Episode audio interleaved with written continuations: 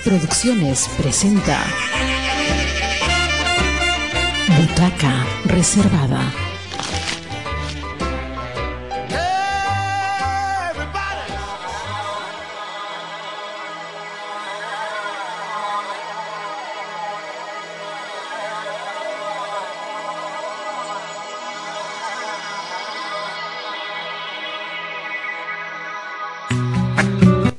Muy buenas tardes, muy buenos días, muy buenas madrugadas, porque esto luego se escucha como podcast, en su programa Butaca Reservada y en Radio Comunitaria Bicentenario. Soy Roberto Palza Albarracín, en los equipos de producción está Doris Ramos y estamos con invitados especiales. En primer lugar, ellos son miembros del grupo artístico Gaviópolis y está con nosotros Gaviota Montero, su directora, y Boris Montero, Mr. Boris. Eso nos van a explicar, que es su productor general, pero nos van a explicar porque nos gustaría, bienvenidos aquí a Radio Comunitaria Bicentenario.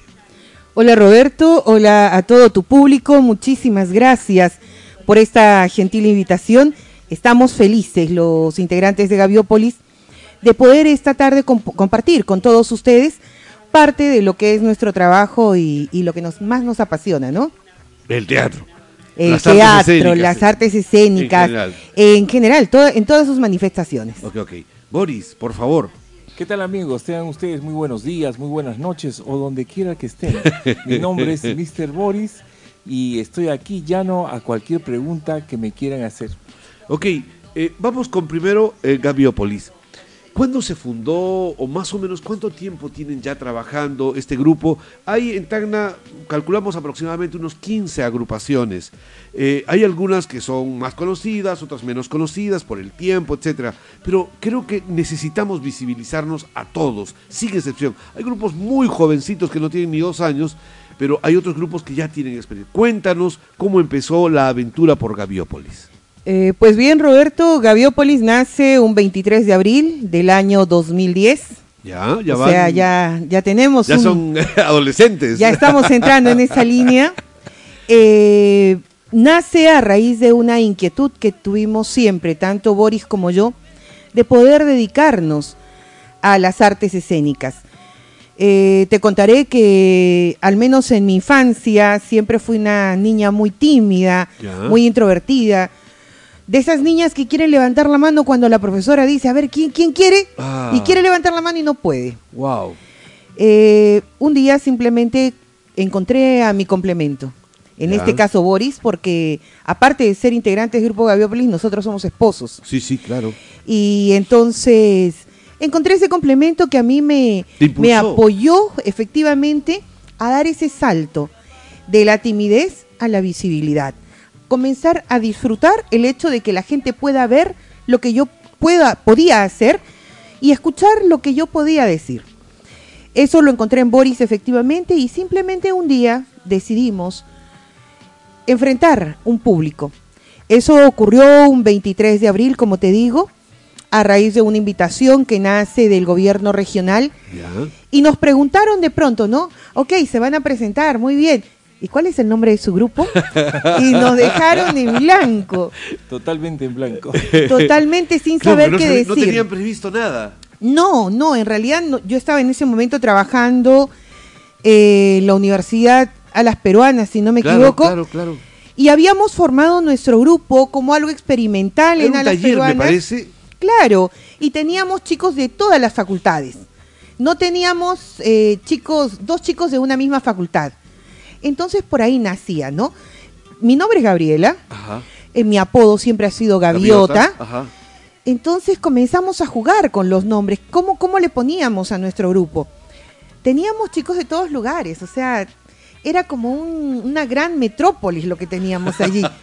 y entonces jugamos con esos dos nombres, ¿no? Gaviota, Gaviota y Metrópolis. Y sin querer queriendo nació Gaviópolis Gaviópolis.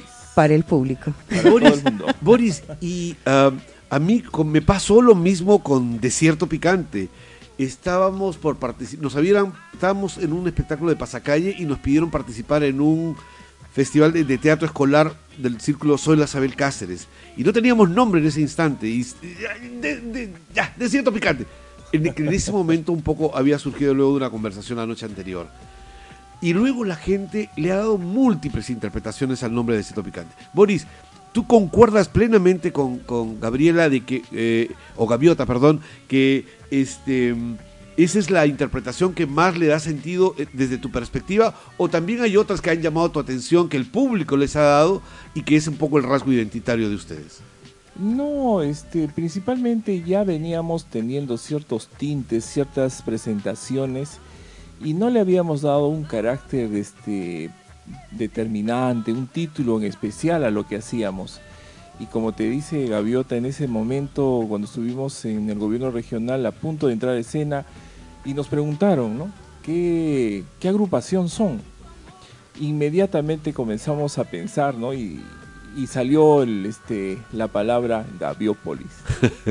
Entonces, Es como una polis con alas, ¿no? Sí, es gaviota sobre la ciudad, en este caso la ciudad de Tánger. ¿Y, el signo de ustedes es más o menos igual al lado? Sí, efectivamente. Hay una gaviota, hay una gaviota. Efectivamente, dentro de, de, nuestro símbolo hay una luna que te invita a soñar que te habla de la noche. Tú eres la ensoñadora, definitivamente, y él es el que pone los pies sobre la tierra. Sí, sí, él me aterriza toda la vida. Sí, sí, definitivamente.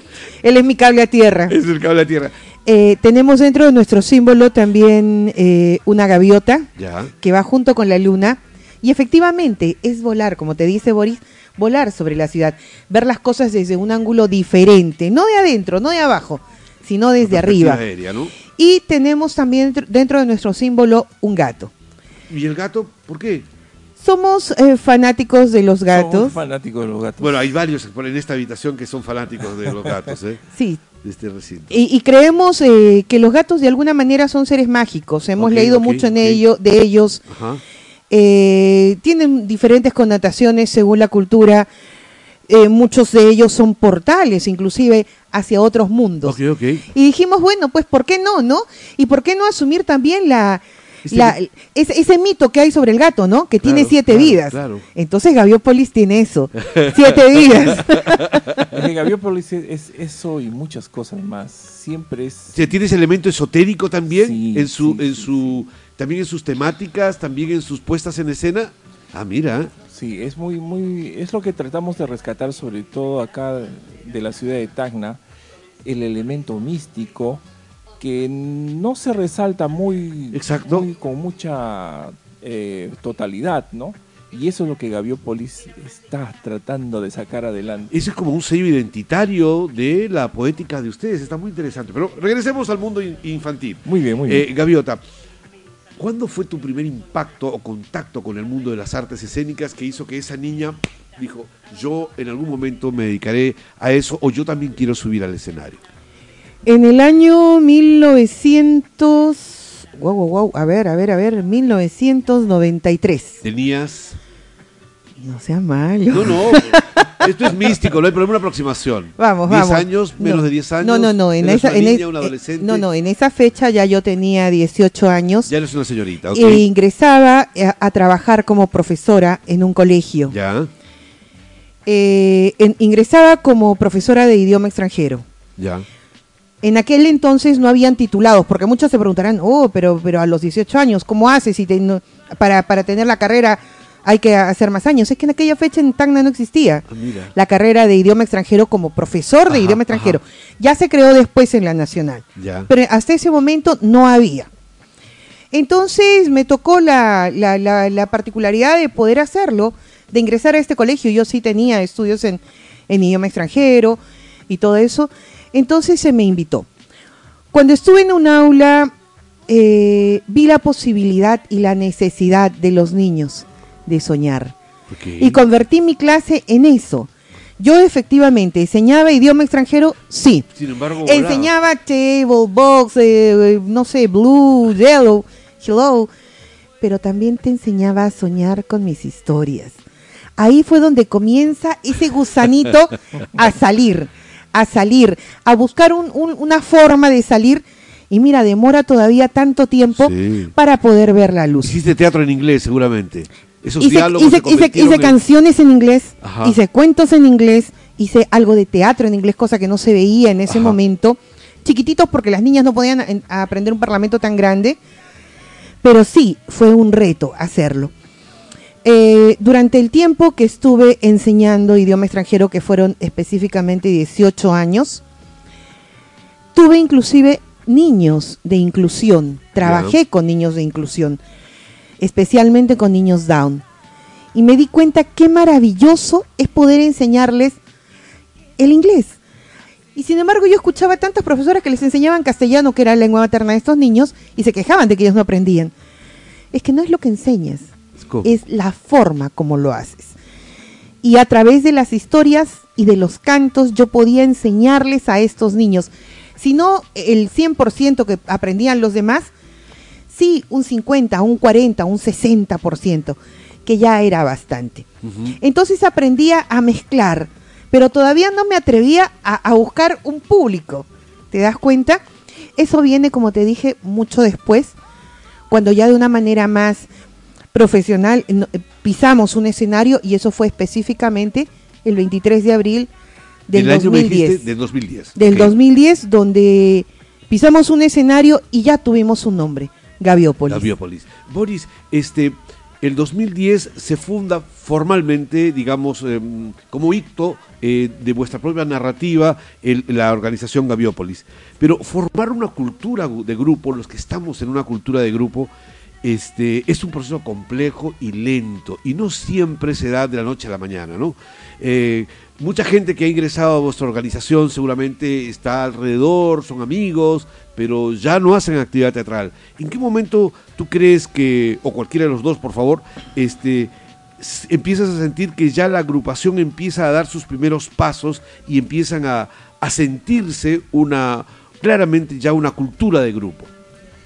Mira Roberto, inicialmente empezamos tímidamente con un taller, un taller de teatro justamente con los estudiantes, me acuerdo de la universidad este, a las peruanas. Y iniciamos nuestros pininos este, con una propuesta teatral. Y poco a poco fuimos fundamentando, fuimos formando este carácter y género sobre todo en el, en el mundo teatral. Algunos, este, como es natural, algunos participantes del, del inicio ya no están con nosotros, y han venido otros nuevos. Entonces nosotros eh, en el transcurso del tiempo hemos venido madurando como grupo artístico, como... Como grupo humano primero, grupo humano. Entonces, en la, en la, actualidad ya nosotros este, tenemos propuestas sólidas y argumentos que dar a conocer a la colectividad y a todo el mundo.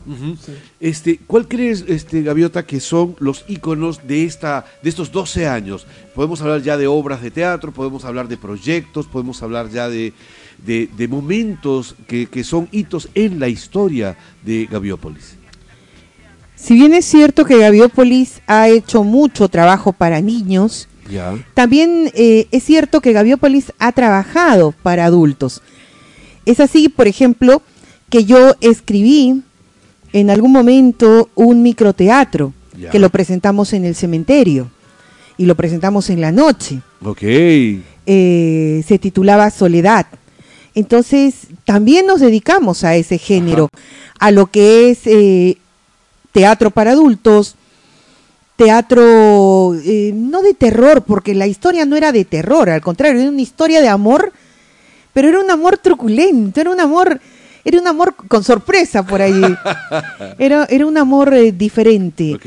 Entonces, Gaviópolis ha hecho mucho, ha hecho trabajo para niños, en narrativa oral, em, en lo que es teatro, hemos hecho títeres, eh, hacemos un poco de impro, y bueno, pues no, también para adultos.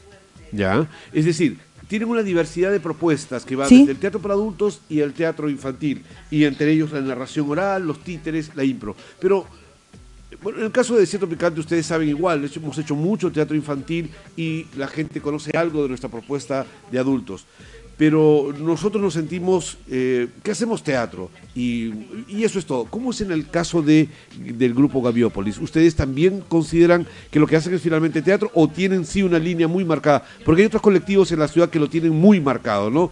En el cacaso de narración oral, por ejemplo, Mamá Goyita se autodefine como un trabajo de narración oral. Eh, más de nosotros se plantea para sí un trabajo más bien cercano al clown, al circo, a, toda esa línea del entretenimiento y del varieté. Eh, y en fin, hay otros este, colectivos en la ciudad.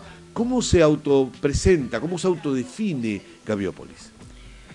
Como lo dice nuestro nombre, grupo artístico, hacemos de todo un poco. Ya.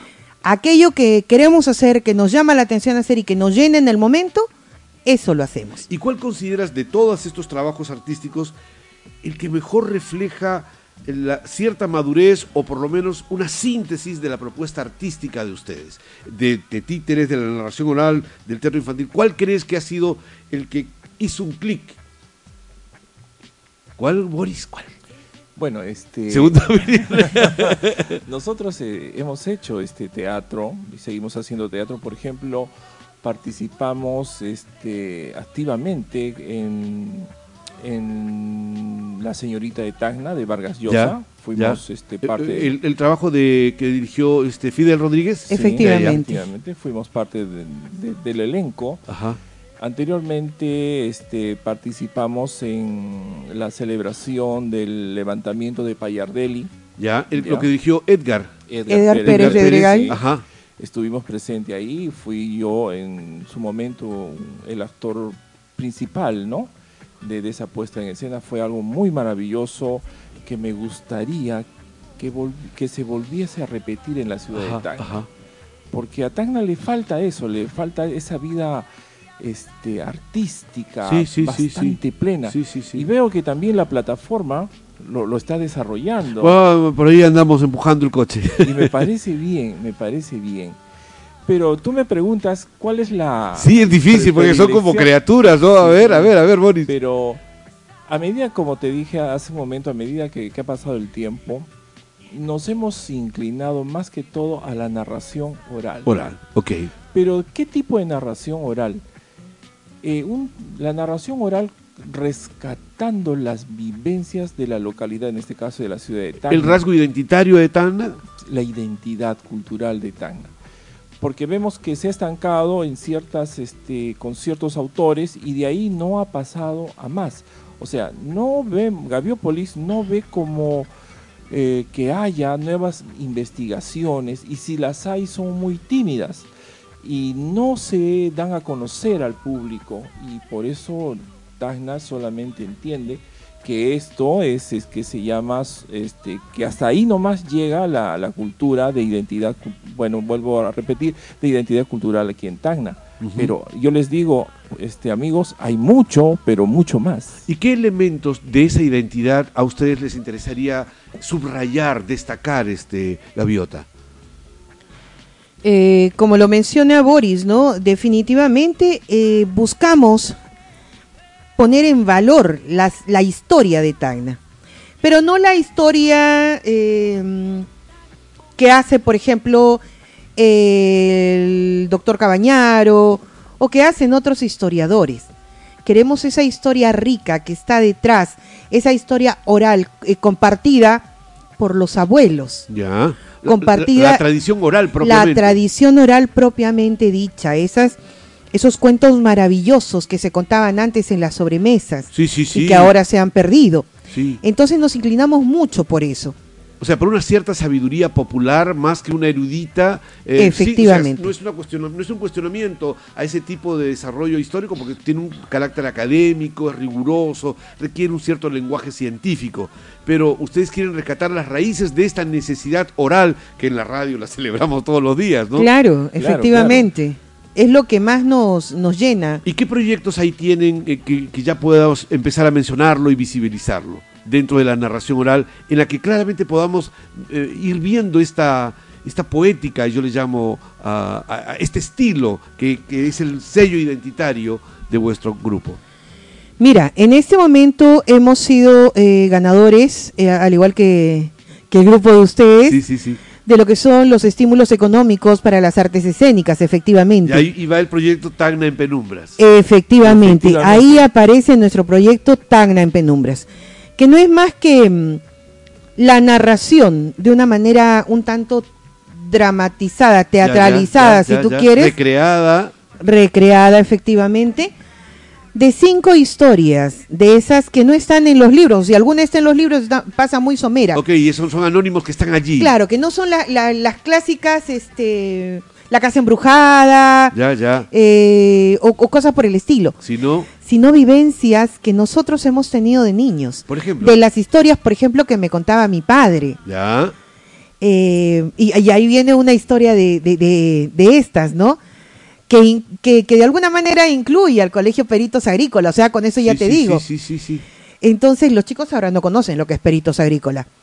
es actualmente el Instituto Superior Tecnológico Francisco de Pablo Avigir, pero su fundo de Calana. Efectivamente, donde está, ha, estado, está todavía la zona de educación, ¿no? Claro, y era el agródromo de Tacna. Claro, mi padre estudió allí. Ah. Entonces, por ahí hubo una historia cierta, no cierta, bueno, pues depende de... Ok, hay elementos depende, de leyenda, claro, Son leyendas urbanas en todo caso. Leyendas urbanas definitivamente. Oye, está interesante eso, ¿eh? Nos vamos por eso. Hay otras que, ah, que se las contaron a Boris y Boris ahora quiere recrearlas a través de la narración oral. Y ese es nuestro proyecto de Tacna en, penumbras. me hace recordar, antes de darle el pase a Boris, este, un, trabajo que hicimos hace muchos años que fue sobre las carcas o cabezas voladoras. Yo, mi abuelita vivía en el Caplina y yo le escuchaba, yo le iba siempre a las 5 o 6 de la tarde, abuelita, ya está el tecito, porque hacía un té de manzana con hierbas, era increíble. Yo tendría 5 o 6 años. Y ahí es, hablaban, hablaban de las cabezas voladoras, porque ella era de Moquegua. Entonces yo terminé haciendo una obra, hay alguien ahí, es una obra que habla sobre las cabezas voladoras. Y hubo una directora alemana y nos hicimos una vigilia de 7 de la noche hasta las 6 de la mañana del día siguiente en el Orfeón. Y ahí queríamos hacer la obra y contábamos de todo y no funcionaba, estaba medio aburrido, eran las 2 de la mañana, estábamos aburridos, oye, vamos a comprar trago. Fuimos a comprar trago y empezamos a, tomar entre nosotros y, um, y ocurrió de que más bien empezaron a salir estas historias de fantasmas y a partir de eso hicimos el espectáculo Hay alguien ahí. Boris, por favor. Justamente, eso es lo que queremos rescatar, este, queridos amigos. Las historias que los abuelos, los antiguos, contaron a, los nietos y que ahora se está un poco olvidando por, por esto que, ha pasado de la pandemia y bueno, las, las nuevas generaciones. Pero déjenme decirles que hay unas historias magníficas, hermosas en la ciudad de Tacna. Solamente un cachito para, para, para, picarlos a todos ustedes. Por y, ejemplo, y de ahí vamos a la, a la, a la pausa. Sí, dale, por favor. Por ejemplo, al costado del ferrocarril de Tacna, ya. ya. Antes existía este un ambiente que le denominaban el cuartel viejo, ¿verdad? Si algunos sí, sí, sí, sí, claro, claro. Ahí sucedieron muchas historias de carácter místico, muy hermosas, que dicho sea de paso se van a contar en este programa. Tagna en penumbras, así que estén a la expectativa, amigos. Oye, pero eso es, eso es perverso porque nos estás dejando con la miel entre los labios, Boris. Pronto, pronto lo van a saber un poquito más. Gaviota, por favor, auxilio. Eh, Suelta algo más. bueno, ¿qué más les puedo decir? Tenemos otra historia que tiene como escenario la boca del río, el río que está, que está a la entrada de la boca del río. El río Sama ya está. El mismo puente, el mismo puente. Claro, entonces ahí también pasó algo muy especial, eh, escalofriante, pero qué bueno para quien lo vivió fue real y luego lo contó de esa manera. Muchas de estas historias que vamos a narrar, que son cinco en total, como te decía, muchas de estas historias son historias que nos contaron a nosotros, nuestros padres. Claro, ustedes los, han vivenciado y ese es el poder de su capacidad de Claro, lo que Boris te comentaba recién, por ejemplo, es algo que le contó su mamá, que ella lo vio y lo vivió allí, puesto que el papá era militar, entonces vivían en esa zona, tenían una de esas casas. En el caso mío, mi padre estudió en peritos agrícola. Y de allí viene la historia de peritos agrícola, ¿no? Entonces, eso es parte de, de, las historias que vienen en Tacna en penumbra. Tacna en penumbra. Bueno, vamos a la penumbra del sonido en estos momentos, este, porque el equipo de producción nos pide el entremés de, de, la radioemisora para escuchar un poquito de música y que nuestros radioyentes y cibernautas se recreen también con esas imágenes fantasiosas. Doris, tendrá que ser una, una canción que, que tenga elementos místicos, no importa, en la edición vamos a hacer ese esfuerzo. Muy bien, vamos a regresar en esta entrevista que estamos haciendo a Gaviota Montero y Boris Montero. Adelante, por favor.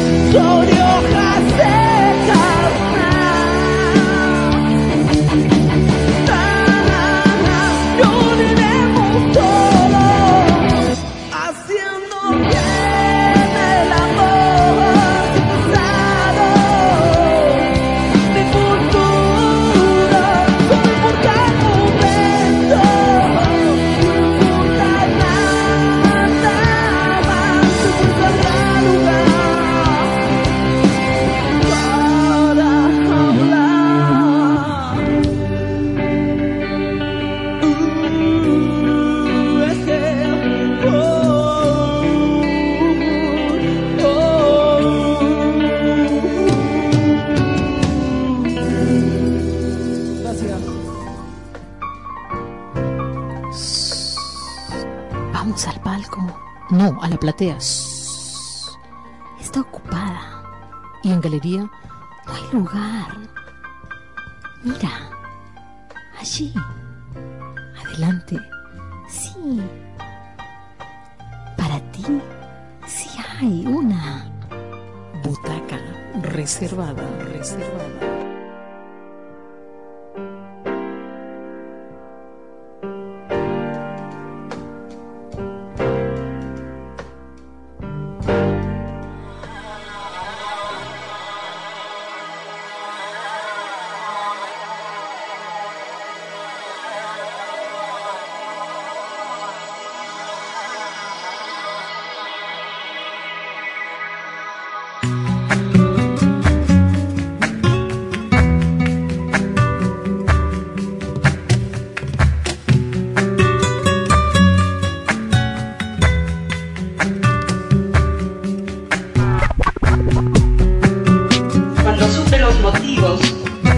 Muy bien, seguimos en esta entrevista de Butaca Reservada con eh, Gaviota Montero y Boris Montero. Ellos son miembros del grupo de- artístico Gaviópolis. Pero, Gaviota, nos estábamos dando algunas sorpresas aquí, algunos eh, menjunjes fuera del micrófono. Que tú también estás en el equipo, en el elenco de Gilda, el trabajo eh, que está representando Generación GTT, eh, con Alonso, con Arturo Bejarano, eh, con Alicia Cuadros, eh, y tú eres... Pero bueno, coméntanos por favor esta experiencia. ¿Cómo va este montaje que acaban de estrenar también hace una semana más o menos? Eh, pues bien, sí, efectivamente, yo formo parte de Generación GTT. Eh, son, somos todos los que tú mencionaste, incluyendo a Ingrid Caferata, que no actúa, pero está en, en parte de lo que es producción. Eh, está Andy Malpartida también, Andy, Andy, sí. Malpartida, Uf. Alicia.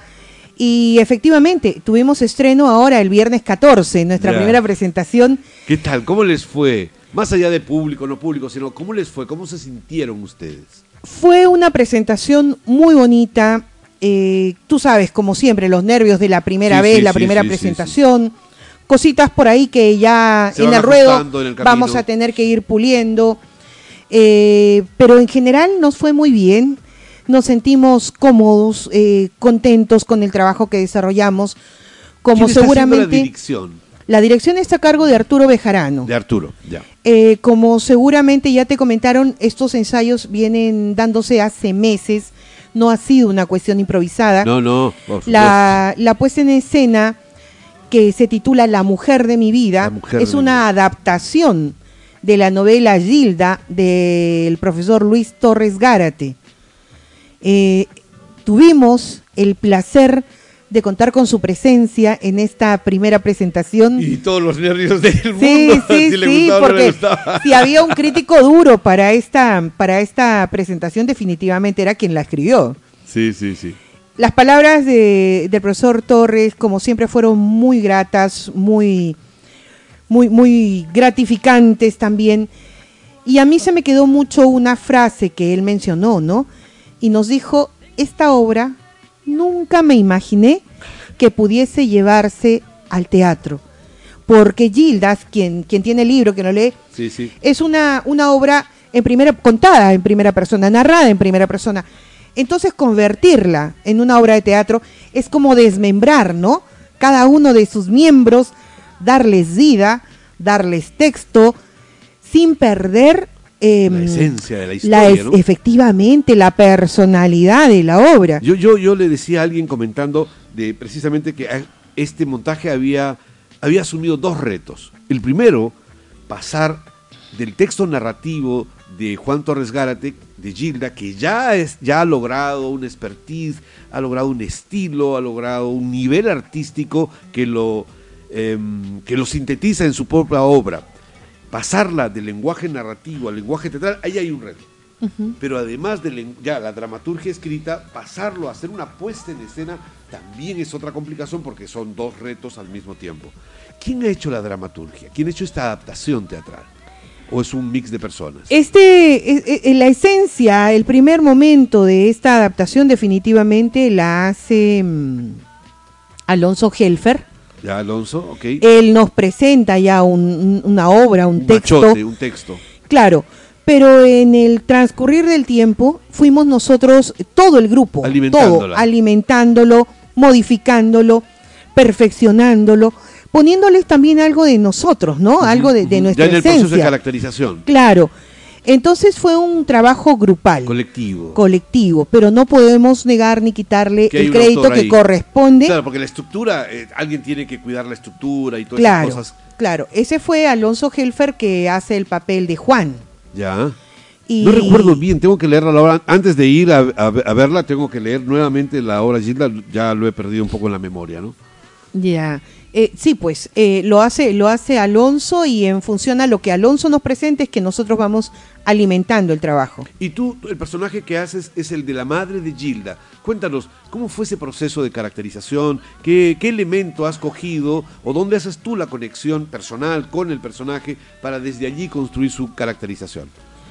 Pues bien, eh, la madre de Gilda es una mujer de los años 80, una ama de casa clásica, cansada en realidad de su vida, de, de la rutina que tiene, del esposo mayor que nunca apoya, de los hijos enfermos que tiene que criar a diario, del poco, de la poca ayuda que tiene, y ve en Gilda, en el, en el enamoramiento que Gilda tiene con Juan, ve la posibilidad pues de zafar de ella, ¿no? Y no solo zafar, sino es una que... inversión. Claro, no, solo zafar, sino zafar y tener de paso una ayuda adicional de paz Claro, claro. después, ¿no? Eh, entonces, ese es mi trabajo dentro de, dentro de la obra. Una madre que, que está cansada, pero que vive la vida. O sea, no, no se complica con nada. Una madre completamente opuesta a la madre de Juan. Eh, la madre de Juan eh, tiene un amor enfermizo por el hijo, ejerce una, una posesión y una dominación mental sobre el hijo única, ¿no? que diferencia con la madre de Gilda. Entonces presentamos esas dos mamás En los que- lados opuestos. en ¿no? lados completamente diferentes. Ok, ok. Boris, eh, este es un trabajo que no pertenece estrictamente a Galeópolis, es una puesta en escena de otro colectivo, pero me gustaría escuchar tu opinión al respecto, no solamente de la actuación de, de- de Gaviota, sino en general, ¿cómo sientes tú que ha caminado ese proyecto? Eh, ¿Cómo lo ves? ¿Qué perspectivas le ves? Mira, eh, en relación a, a las propuestas que nos hacen fuera de lo que es Gaviópolis, eh, siempre nosotros estamos llanos y abiertos a, participar en dichas intervenciones. Por lo que he visto, este, eh, no, en este caso Gaviota, ¿no? Como parte de Gavi- Gaviópolis se ha integrado este, bastante bien con los, este, la generación, el grupo teatral genera- Nueva Generación GTT y han, han complementado tan bien y tan, podría decirlo, tan bonito este, la puesta escénica que fluye, fluye bastante, fluye bastante. Eh, como sabemos nosotros a- en, en el mundo del teatro, las primeras propuestas no siempre son las más perfectas, No. pero, pero ya está tomando un matiz, ya está tomando esa redondez que queremos que, que sea una puesta teatral normal, ¿no? Y eso se- ya se va sucediendo en el transcurso de nuevas presentaciones, pero siempre en las intervenciones, por ejemplo, que hemos tenido con otros este, grupos teatrales, siempre hemos tratado de adecuarnos, adecuarnos a, a la, al grupo teatral que nos ha invitado en esta oportunidad, la nueva generación GTT.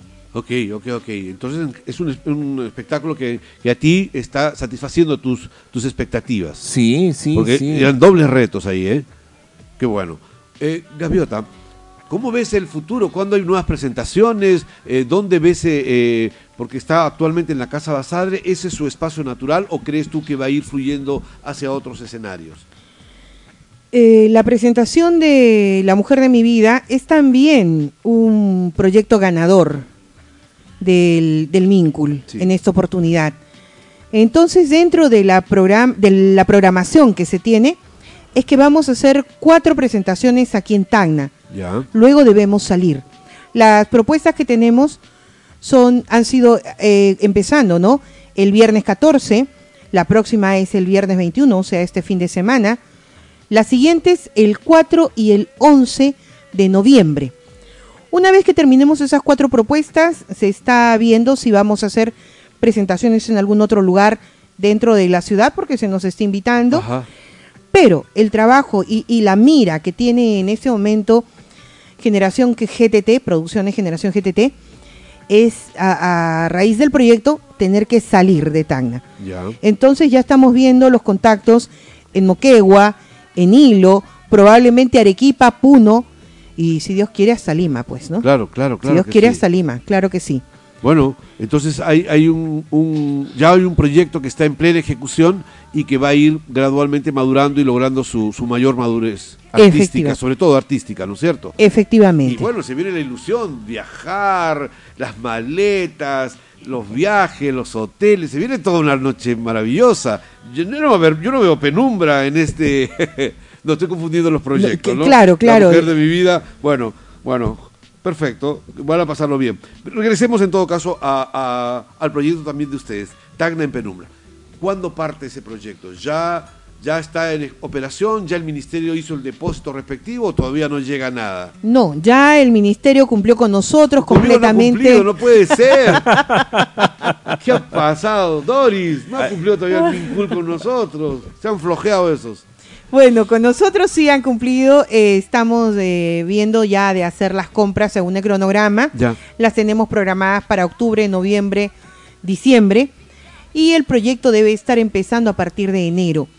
La presentación que hemos puesto dentro del cronograma es para agosto del próximo año. Ya. Sin embargo, estamos barajando la posibilidad de que pueda darse antes, Un ¿no? poquito antes, claro. Claro, ¿por qué esperar hasta agosto? Si tal vez podamos sacarlo Sí, antes. sí, sí, sí.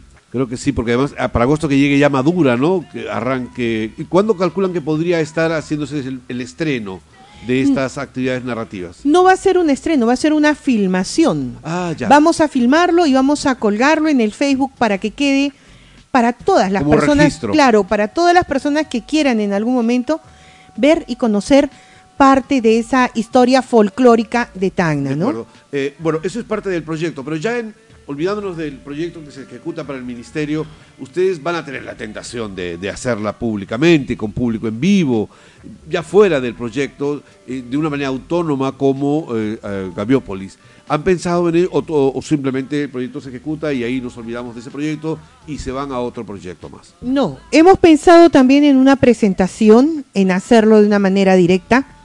El gran problema es el mismo problema que tenemos todos los grupos Que teatrales. los tenemos todo, todo el tiempo aquí en la ciudad de Tacna. Y se llaman espacios culturales. Espacios escénicos. No O sea, hay. No hay, es cierto, son muy, No muy, hay. muy. Y, y no hay con los mm, requisitos y los recaudos necesarios, es decir, equipos de iluminación, equipos de amplificación de sonido, buenos camerinos, públicos ya, eh, audiencias ya que conozcan el mundo teatral, que puedas hacer una temporada larga. Es muy difícil, muy difícil trabajar. Ah, bueno, yo lo conozco como igual que, que todos ustedes. ¿Y cómo han pensado en resolver eso? Quizás están pensando en espacios no convencionales. Lo hemos pensado, pero para espacios no convencionales se nos presenta el gran problema de la ambientación. Del costo. Un espacio no convencional tiene que ser eh, en penumbras, tiene que ser oscuro. Ya. Entonces, ¿cómo llevamos a un, a un grupo de gente a un espacio no convencional en oscuridad? ¿Te das cuenta? Eso se prestaría para, para la mañana. Y sin embargo, para la ambientación que nosotros requerimos para esto, oscuridad. necesitamos oscuridad. Entonces es una, una situación un poquito complicada, pero sí, vamos a ver de qué manera podemos jugar con esto. Es en realidad un reto para, para nuestra creatividad, pero te aseguro que lo vamos a vencer. Muy pronto yo creo que, que, que Tacna va a tener un poquito más de noticias de Gaviópolis con referencia a este proyecto. Por favor, deja, deja, deja que mi ilusión vaya, ca- vaya captando. Tenemos la perspectiva, Doris, de un futuro centro cultural o una casita por ahí, ¿sí? Podría ser, ¿por qué no? Podría ser, me gusta ese podría, no hay una negativa, no digan más porque es preferible que las cosas caigan solitas y es preferible los hechos y no los, los anuncios. Pero sí, es indispensable que la gente empiece a creerse que las artes escénicas son posibles, pueden desarrollarse eh, y que uno puede vivir dignamente. Obviamente la taquilla no va a ser el mecanismo, no es el mecanismo, la, la- la taquilla representa probablemente un menos del 10% de los ingresos de todos los grupos, eh, pero sí es un aporte significativo. Y ahora que mencionabas, este, Boris, sobre el tema de la plataforma, este, efectivamente nosotros nos percatamos que la crisis que se venía era de tal magnitud, de tal magnitud, que si no hacíamos algo para poder este, eh, prever, podía, sentíamos que nos podía este, llevar de encuentro. Y por eso nos, juntamos. Y no hicimos las, las grandes diferencias que tenemos al interior del grupo de maneras de entender el teatro no han variado, esas continúan tal cual. Pero e- esas peleas intestinas, por lo pronto hemos dicho, ok, ya, dejémoslas en paz, vamos a, a trabajar por lo que sí tenemos como objetivo común, es hacer teatro.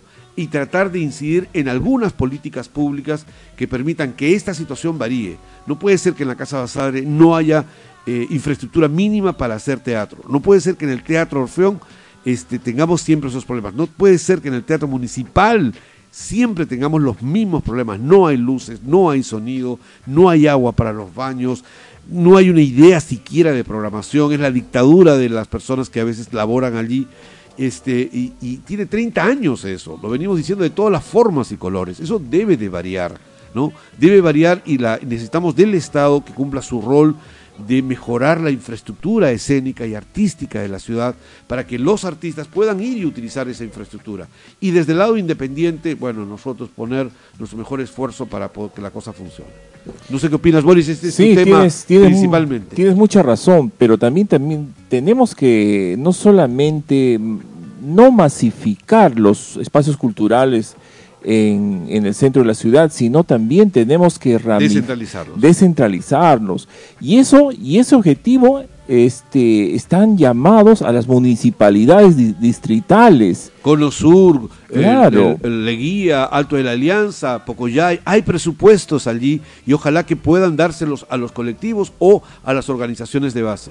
Claro, es- tienes toda la razón, porque ellos son los llamados a, a hacer cultura, porque también en los conos hay gente que, artistas que desarrollan diferentes actividades, entonces, ¿por qué no darles la oportunidad en sus lugares de, por- de poder dar a conocer todo ese acervo cultural que tienen ahí? Y esa es, esa es mi eterna frustración este, que tengo como artista. Y bueno, Gaviópolis también, ¿no? Ok, ok. Bueno, es cierto, estamos totalmente de acuerdo. Eh, Gaviota, ¿qué proyectos más hay debajo de la galera? ¿Qué cosas están ahí equilibrándose? Porque, claro, eh, ustedes han venido desarrollando proyectos con diversos colectivos, han seguido sus propios proyectos, están redescubriendo una identidad artística en el lenguaje, en la narración oral, en las, y ya el impulso del Ministerio de Cultura les ha dado precisamente eso que necesitaban, un por aquí es, el, el poco presupuesto, pero finalmente un presupuesto que dice que reconoce un trabajo de una trayectoria de 10 a 12 años hacia atrás. Pero ¿qué viene después? Porque en realidad esto es apenas el inicio. Vienen otras ideas que han estado esperando, que están en la gaveta y que ahora hay que ir madurándolos para empezar a, ejecutarlos. Definitivamente eh, el trabajo con niños es algo que, mm, que está ahí pendiente para nosotros. Nosotros hacemos también eh, apoyo a lo que es la lectura. Tenemos en nuestra página de Gaviópolis en el Facebook muchos cuentos que narramos eh, mostrando el cuento mismo con la finalidad de que el niño lea con nosotros o que papá, mamá se sienten al lado y lo ayuden a leer. Vamos a continuar con nuestras lecturas, con, eh, con incentivando lo que es la lectura. Tenemos un libro preparado, ¿Ya? pero ¿Será como, para los 15 o ya para el próximo año ya está? pero como comprenderás, em, no hay pues el apoyo. O sea, o sale de nuestro bolsillo y a ver cuándo lo recuperamos, o, o simplemente no se hace, porque como te dice Boris, no hay apoyo de ninguna entidad, Yo, yo, no hay apoyo de un fondo que nos pueda decir, trabajemos aquí y, y- nos dé una compensación que valga la pena también, ¿no? Que no sean judíos en ese sentido, que ya, te- te- Se te- entendió te- como otra cosa, está claro, bien. Claro, Sa- salimos ya con tu, con, con tu libro, sacamos tu libro, pero nosotros nos vamos con el 70% y tú te vas con el 30%, ¿no? Entonces, ese no es un pago que merezca la creatividad de un No, artista. no, no, por supuesto que no. Y además este es un aprovechamiento, hay que decirlo Claro. abiertamente. Yo, yo eh, por ejemplo, a la Municipalidad Provincial de Tacna, en esta gestión que se va del señor Medina, este, yo le decía, no es posible que los funcionarios públicos de esa municipalidad hayan estado percibiendo remuneraciones durante todo este tiempo, cuando, por ejemplo, la Municipalidad Provincial de Arequipa este, ha hecho concursos y grupos de Arequipa han postulado y han ganado esos recursos y han ejecutado. Entonces, perfecto, proyectos como estos y que muchos colectivos, no solamente de artes escénicas, sino también de artes visuales, musicales, etcétera, cinematográficos, existen en la ciudad y que los mejores proyectos que ellos tengan a bien considerar se les ejecute y fiscalicen. Pero necesitamos proyectos y en eso por eso yo me peleo tanto con el rollo este de la Atenas de América, porque la verdad es que Atenas no tiene nada, tiene, tiene muy poco, y se utiliza ese discurso para supuestamente significar que estamos en el mejor de los mundos culturales, y no lo es así, no es en el ánimo de, de- de- de- de desconocer la importancia que pudo haber tenido durante la época del, del cautiverio, la, lucha de los artistas en esa gesta. No, es, no se trata de ello, sino se trata más bien de que no legitimar a algunas autoridades que durante años están ejerciendo cargos públicos en, en el ámbito cultural y sin embargo no resuelven cosas elementales como infraestructura, como recursos financieros para activar las, las manifestaciones artísticas en la ciudad y se sigue utilizando el arte como una herramienta para la reelección de alcaldes a través de los carnavales, donde millones de soles se gastan en un par de días simplemente con un ánimo claramente político tienen todo el derecho a- de celebrarse los carnavales, ese no es el problema. El asunto es que los presupuestos que debieran ser para todas las manifestaciones artísticas se concentra y solamente con un propósito político. Así es, tú lo has dicho, más clarito, el agua. Bueno, este, además de estos proyectos que has mencionado para futuro de Gaviota, eh, de Gaviópolis, necesitan un grupo humano que ponga también el esfuerzo y la creatividad. No solamente necesitan el esfuerzo de Gaviota y de Boris, necesitan un grupo de jóvenes que sean los que tengan ese impulso, esa energía que hagan que los proyectos de Gaviópolis finalmente se consoliden. ¿Cómo va eso? ¿Cómo va la formación de vuestros jóvenes, de vuestros niños, para que finalmente sean los que después de algunos periodos de años de formación terminen viendo productos ya en madurez? Gaviópolis, de hecho, tiene un grupo de jóvenes con el que trabaja, algunos ya no tan jóvenes, que, Sí, sí, que, sí. viene desde, que vienen desde hace muchísimo tiempo, eh, y, y- y simplemente seguimos adelante en nuestros proyectos, nos abocamos mucho a lo que son talleres, talleres de verano, los talleres que dictamos, nuestros chicos están con nosotros, y bueno, eh, Gaviópolis no somos solamente Boris y Gaviota, que sí tenemos una fluctuación constante de gente que, que entra, un poco se forma y sale sí, porque como tú lo sabes mejor que nadie, No hay una formación. no hay, no hay este un, un, un monto que se les pueda dar y necesariamente necesitamos gastar. Para un ensayo todos trabajamos o estudiamos, los ensayos generalmente son en la noche, eso implica un taxi que hay que pagar. Entonces no hay esa, es- esa, esa base, esa seguridad de tener ese dinero. Ahora, el proyecto del Mincul que ganamos nos da esa seguridad, pero no es pues eterna, no es Sí, no, permanente. la- lo primero que se va a ir es la- el dinero. Claro, entonces eso hace que, que el- los chicos que están en Gaviópolis sean fluctuantes. Están, a veces no, luego vuelven. Están por temporadas. Claro. Por temporadas, eso sí. Eh, eh, Es, es un típico eh, trabajo de teatro de aficionados, ¿no? Que todos los grupos de Tacna estamos en ese proceso y obviamente quisiéramos ir dando saltos gradualmente de un teatro de aficionados, eh, ah, pero con mucha más presencia, casi diaria, eh, hacia un teatro semiprofesional y finalmente profesional. Y no me refiero al título, sino me refiero a la actividad, a la constancia, ¿no? El saber que voy a hacer una obra de teatro y que voy a durar con ella 30, 40 funciones en un año Claro. para que logre llevar ese trabajo artístico a su plenitud, a su madurez. Es muy difícil con tres, cuatro funciones al año lograr esa plenitud.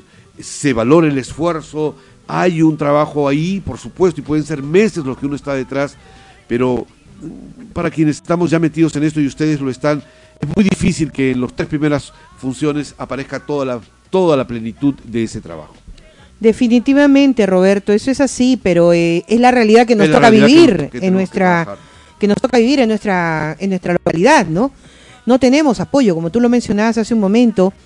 Hay un presupuesto en cada municipalidad para poder apoyar la cultura, no solamente el teatro.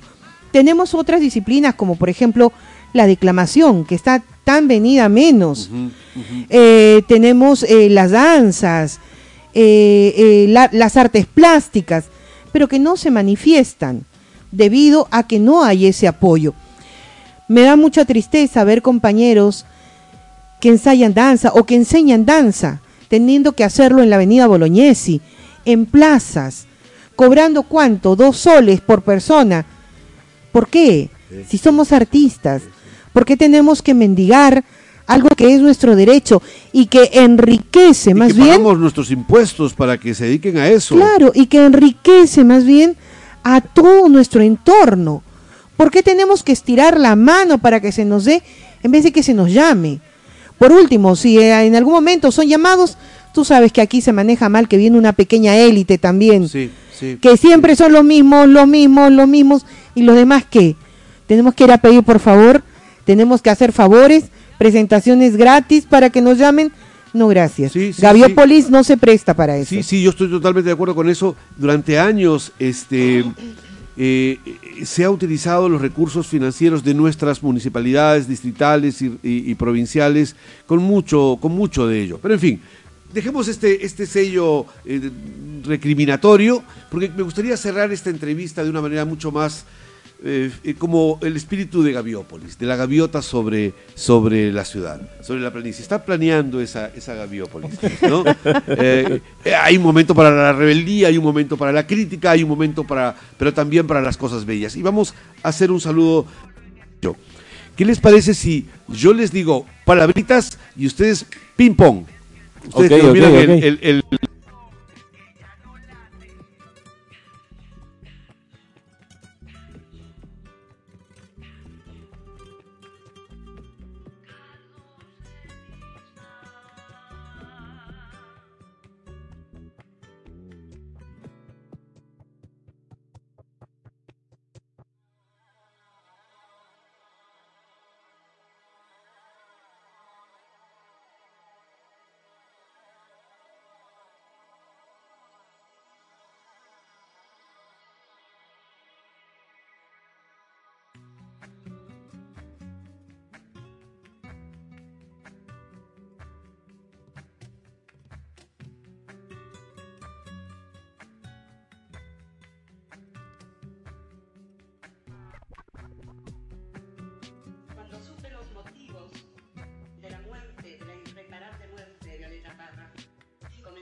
comencé con